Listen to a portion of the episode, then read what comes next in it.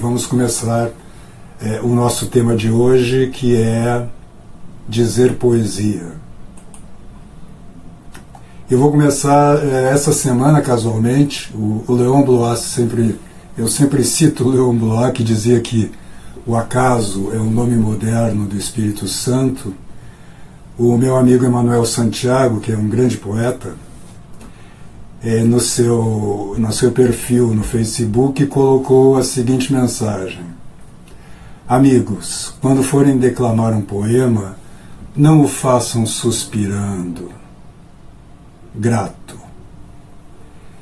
É, e aí tem, enfim, várias, uma, várias, uma, várias conversas aqui entre poetas e poetisas sobre este problema que é de fato um dos problemas fundamentais quando as pessoas se põem a dizer poesia.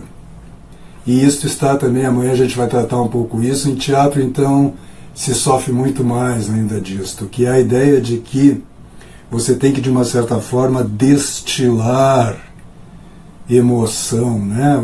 expressar emoções é, na leitura do poema. Então, eh, na verdade, a gente poderia dizer que existem dois graus, e por isso agora eu estou falando em expressão vocal, porque eu já falei no último ano bastante sobre fa a fala é? e a leitura de poesia. E insisto lá, venho insistindo em que você não deve é, carregar a poesia, a leitura, com, as, com emoções, com pseudo-emoções, porque na verdade é impossível você colocar, você como que infiltrar emoções na sua fala.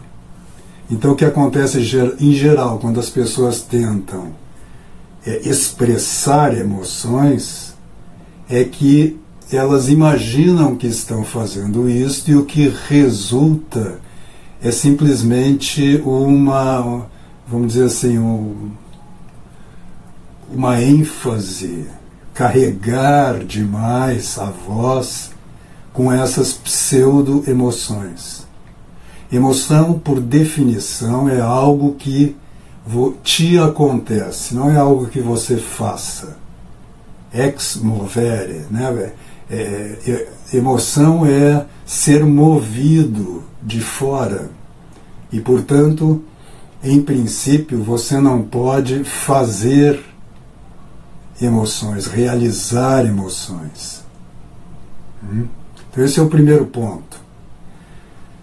Para ler, então, é, você poderia dizer que há dois níveis de dicção de poesia.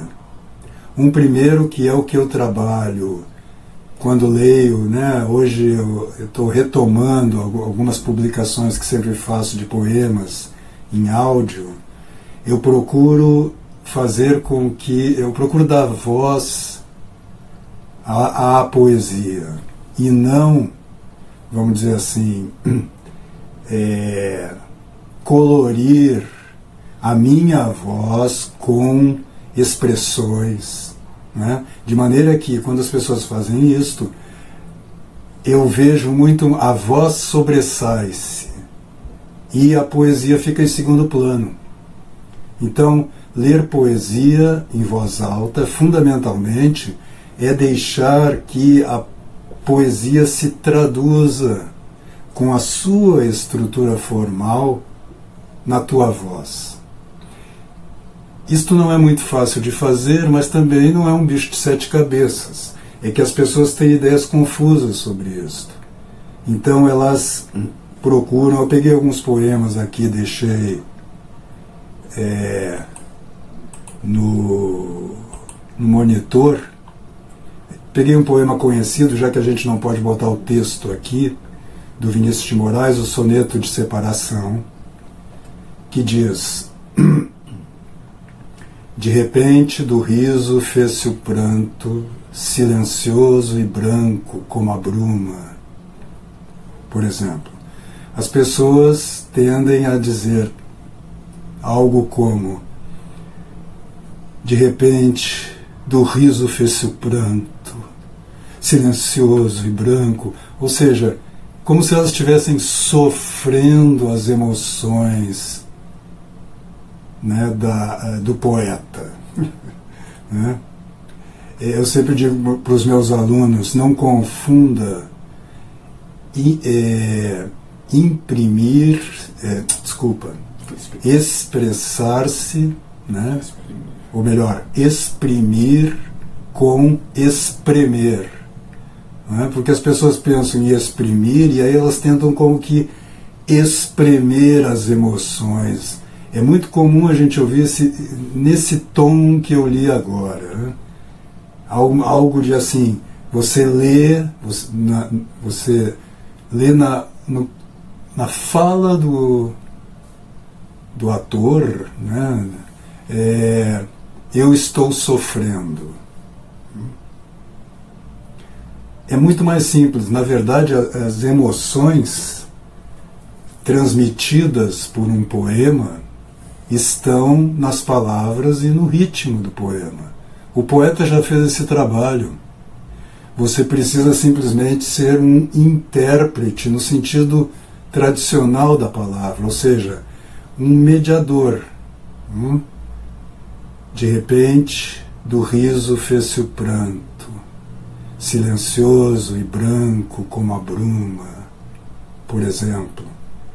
Há diferenças sutis que você daria, primeiro, por uma entonação que não deve ser nunca, ou quase nunca, exceto as exceções, não deve ser muito alta, ou seja, de repente do riso fez-se o pranto né? Você faz um desenho muito grande, você faz uma montanha russa. Hum?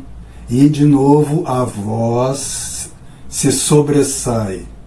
E eu perco o poema e fico com a voz do intérprete, o que é uma péssima troca. Hum? A voz do intérprete em si não tem valor nenhum ela só tem valor na medida em que ela é um instrumento, uma, um canal, vamos dizer assim. Né? Então, este é o primeiro ponto. Se você respeitar os sons que o poeta colocou ali e os ritmos, já é meio caminho andado. Veja que, por exemplo, o início do segundo verso, silencioso, a própria palavra, ela como que se estende. Silencioso e branco. Hum? Segundo ponto, você deve se colocar num lugar. Você deve, claro, você deve primeiro compreender o poema. Isso é ponto pacífico. Né? Compreendido o poema, Hum? Você deve se colocar no lugar do poeta. É, ou da situação que o poema traduz. Aqui é o soneto de separação, então evidentemente há algo de lamento, de dor. Hum? E, e o, o, o, poeta, o poema está dizendo isso. Se você pegar o sentido dos versos, eles estão dizendo isto. Hum? Você não precisa analisá-lo profundamente, você precisa compreendê-lo. Hum? E à medida que você o diz, você vai o compreendendo melhor. Hum? Há vários elementos materiais que eu não estou cuidando agora, porque esses elementos, vamos dizer assim, são anteriores a dizer poesia. Né? São os elementos que eu tratei no curso Encontre Sua Própria Voz, particularmente. Né? Quer dizer, você tem que ter. Isso é, isso é um ponto importante de salientar. As pessoas têm uma espécie de preconceito, ou seja, elas acreditam que a voz que elas têm, que elas têm hoje, atualmente, é a sua voz. E isto em muitos casos não é verdade. É, uma, é a sua voz, evidentemente, mas ela está um pouquinho fora do lugar, por hábitos adquiridos ao longo da vida. Né? Ou as pessoas, por exemplo, elas falam baixo, elas aprenderam a falar assim e elas acham que a voz delas é assim. Não, ninguém tem a voz assim naturalmente. Essa voz é adquirida. Então é preciso que essa voz venha, como eu sempre insisto, para a caixa de ressonância. Outras pessoas, ao contrário, falam muito alto, elas falam como se as pessoas estivessem mais longe do que de fato estão. Veja que uma pessoa assim, quando vai pegar e ler o poema, ela acredita que a voz dela é assim. Então ela vai dizer: De repente do riso fez-se o pranto. Hã? Ou a outra vai dizer: De repente do riso fez-se o pranto e o verso não brilha.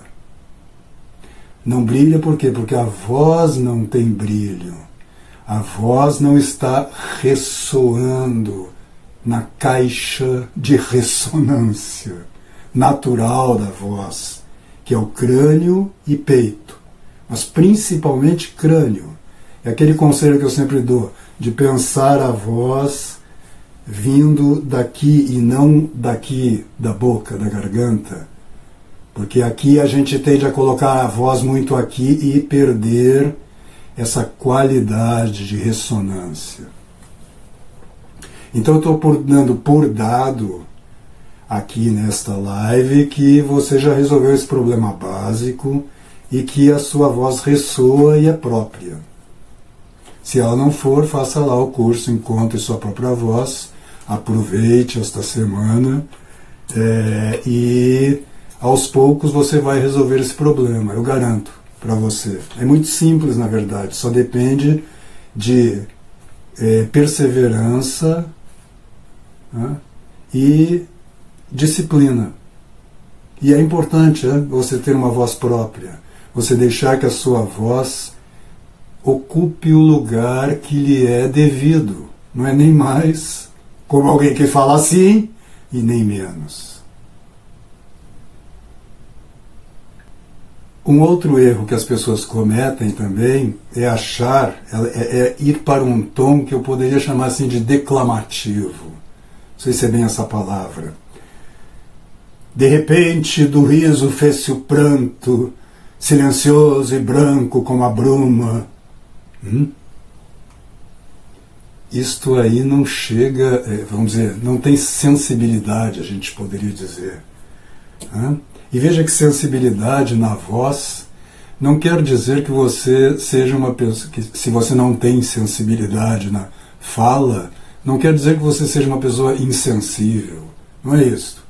Simplesmente você está colocando, você tem uma ideia, uma imagem do que seja declamar. Essa palavra é ruim, hein? Porque ela já tem esse verbo, né? Clamar. Clamar é falar alto, é. Né? Clamo ao Senhor. Né? Então, é, muitas pessoas fazem isto. De repente, do riso fez-se o pranto, silenciou. Veja que ela está colocando a voz um pouco aqui, mas num padrão que é, é comum as pessoas identificarem com a declamação. E você ouve isso e diz, ah, ele está declamando, é, está dizendo poesia. E pior, as pessoas acham que isto é dizer poesia. Então elas acham que é normal, elas ouvem e admiram. Hum? Muito bem. Eu, inclusive, eh, fui atrás porque alguns poetas, como o próprio Silvério, se não me engano, mas uh, Silvério Duque, que estava aqui no início, não sei se ainda está aqui agora, se não depois vai ouvir o resto aqui, né? Eu não sei se você, Silvério, mas o Wagner é, Shedek, não sei exatamente como dizer o sobrenome dele, lá de Curitiba, usa muito a expressão récita, não é? que eu confesso para vocês que é uma palavra que não, não, não me agrada muito. Mas aí eu fui atrás, eu digo, bom, se um poeta está usando a palavra récita, ele deve ter uma boa razão para isso. E fui atrás da etimologia da palavra. Não é? Porque eu, de fato, sempre fico sem, sem um nome para o que eu faço. Eu não gosto de chamar de. Eu acabo dizendo que é uma leitura em voz alta. Porque eu não gosto de pensar em falar em declamação. É, e recita, recitação, também é algo que não me soava bem. Mas agora eu acho que eu vou começar a usar récita. É aquela. É, eu não sei explicar direito, ela me, me dá algo de formal, essa palavra. Vou fazer uma récita. Né? Mas aí eu fui atrás da etimologia da palavra, eu até anotei aqui, deixa eu ver se eu encontro. Eu fui no dicionário do Meillet, Meillet e recita vem de. é uma expressão que tem é, é, né? Esse recita é um verbo scieo em latim que quer dizer pôr em movimento, dar vida, a gente poderia dizer. E diz o Meyer aqui no final que é, se diz geralmente de tudo aquilo que entra em movimento e em ação. Em, é, ao contrário, é, em oposição àquilo que é imóvel está em repouso. Digo, bom, isto é muito bom. Isto é, é quase. E essa, esse radical re é um radical que significa não exatamente dizer de novo, mas voltar atrás, voltar à origem, vamos dizer, a primeira formulação da coisa. Né? Como em Ré mesmo, né? eu volto atrás. Então, recitar significa exatamente você voltar a este momento original, vamos dizer assim, e pôr em movimento de novo o que o poeta escreveu. Então acho que é uma boa palavra de fato. E tem mais ainda, é, ela é a mesma palavra em latim de rezar. Né? Rezar também é, é uma recitar e rezar são na origem a mesma palavra. Né? Então achei é, que valia a pena comunicar isso para vocês. Então, voltando ao poema. Deixa eu colocar de novo o poema aqui.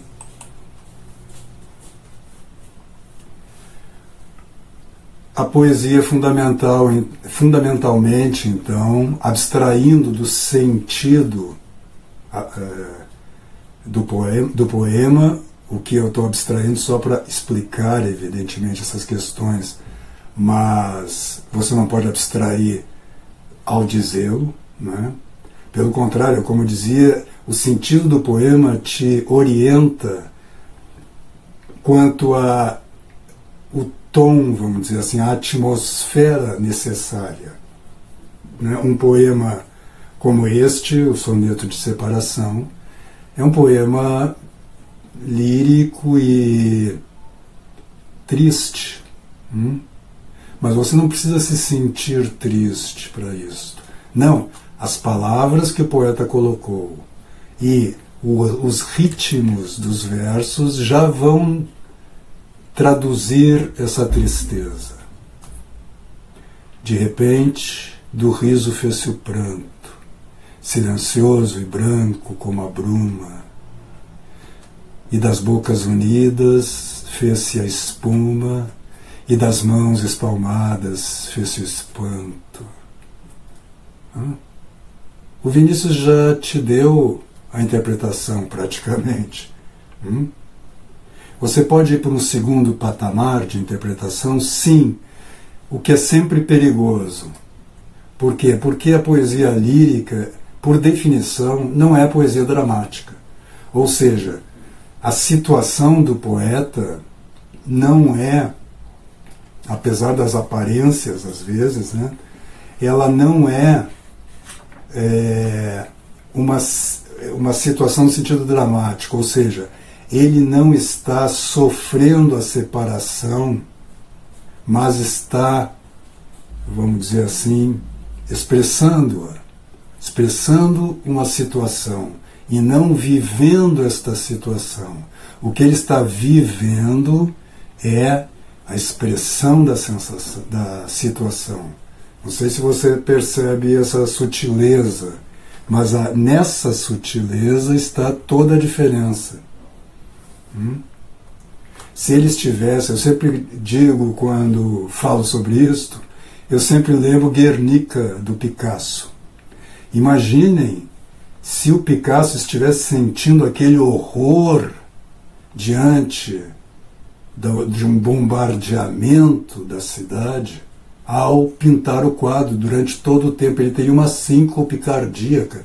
Ele não aguentaria meia hora de trabalho. Hum? Então ele está traduzindo o que ele sente num momento hum, através de um laborioso trabalho formal e material sobre a tela. Então, o que o, o poeta está fazendo é escrevendo poesia, ou criando poesia. E é aí que, é, num determinado, né, é, se colocando a, num determinado ponto de vista sobre a realidade. Então é aí que você deve se colocar. Não é um lugar único, porque você imagina isto. E você pode se colocar é, de acordo com a tua própria personalidade em lugares distintos, um pouco distintos, não muito, quer dizer, você não pode se colocar num lugar, vamos dizer, é, pegando ainda esse poema, imaginar que o poeta está alegre, exultante, e que ele está feliz da vida porque aquela bruaca o abandonou. e você diria, de repente do riso fez-se o pranto. Eu não aguentava mais. Não combina, né? não orna com, as próprias, com o próprio sentido do poema. Então, é, esse, essa escolha de um lugar tem limites o Facebook, o Facebook não, o WhatsApp falou aqui. Você tá, cadê o fone? Você já conseguiu? O João está me ajudando aqui, meu filho. É, então, é, mas isso nos dá aso agora a passar por um outro ponto que é,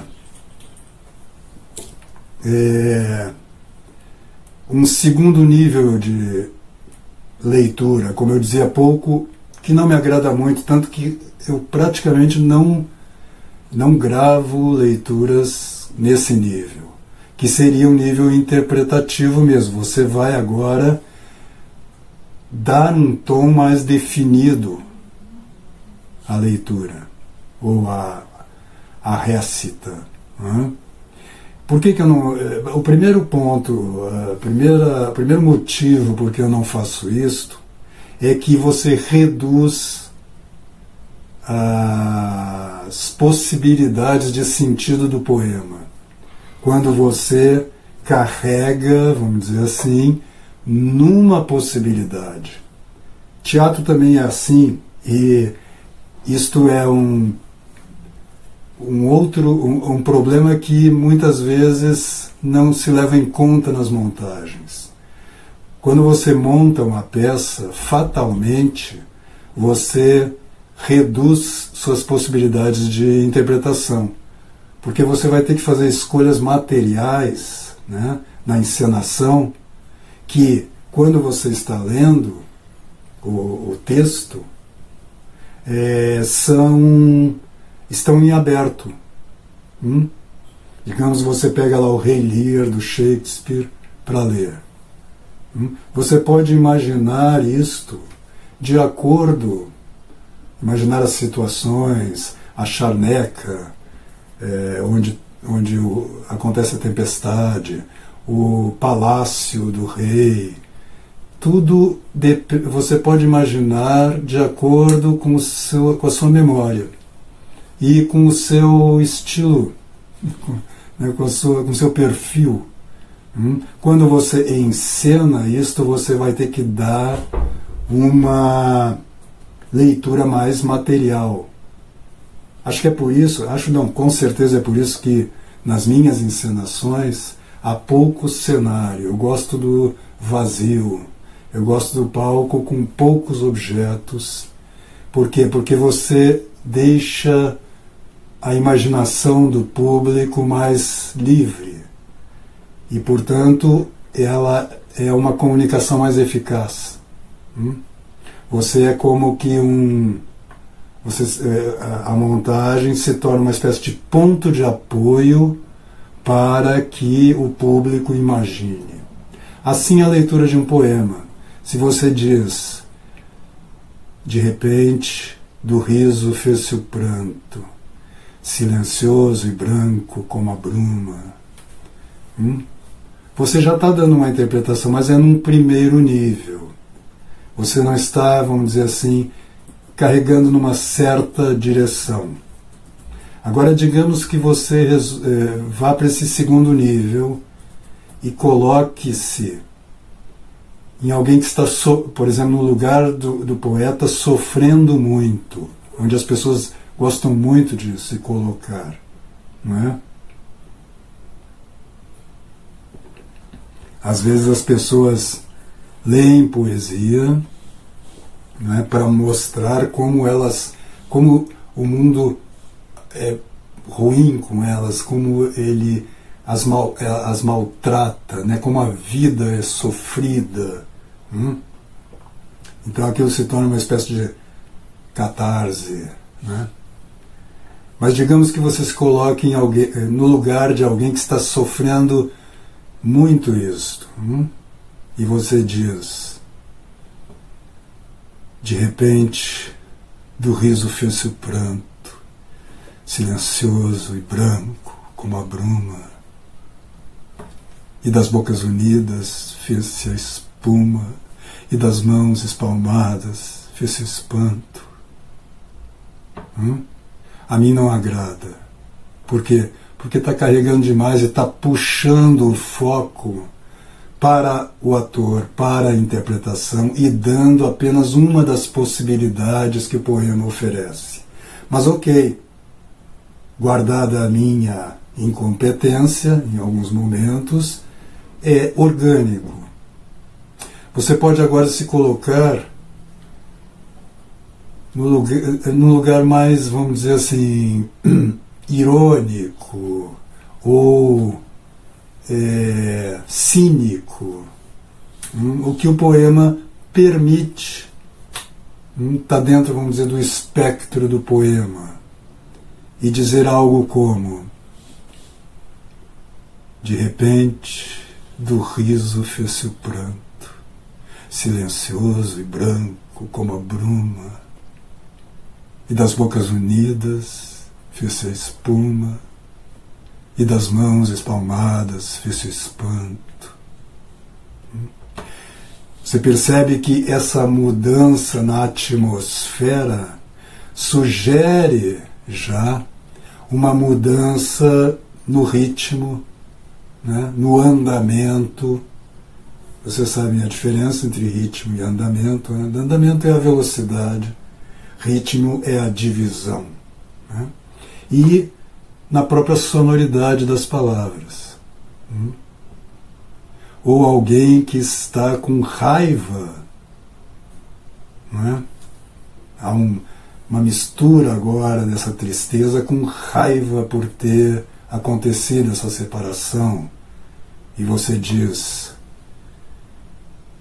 de repente, do riso fez-se o pranto, silencioso e branco como a bruma e das bocas unidas fez-se espuma, e das mãos espalmadas fez-se espanto. De repente, na calma, fez-se o vento. Hum? Não é algo que vamos dizer, seja muito harmônico com o texto, hein? mas é uma interpretação possível.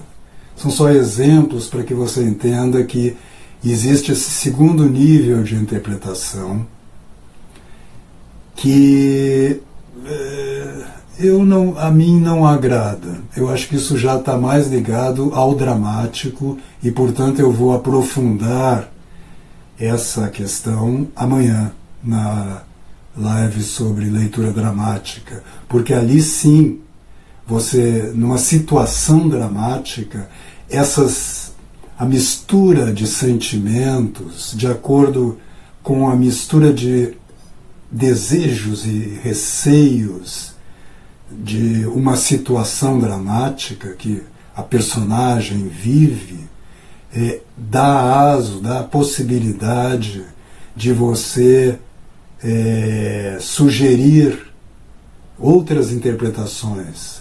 Né? Quer dizer, ao contrário da poesia lírica, no, na dramática, uma interpretação bem encontrada amplia as possibilidades de leitura, porque você está, ela está indicando, vamos dizer assim, né, na leitura, está indicando os objetivos, os motivos e as emoções né, vividas pela personagem naquela situação.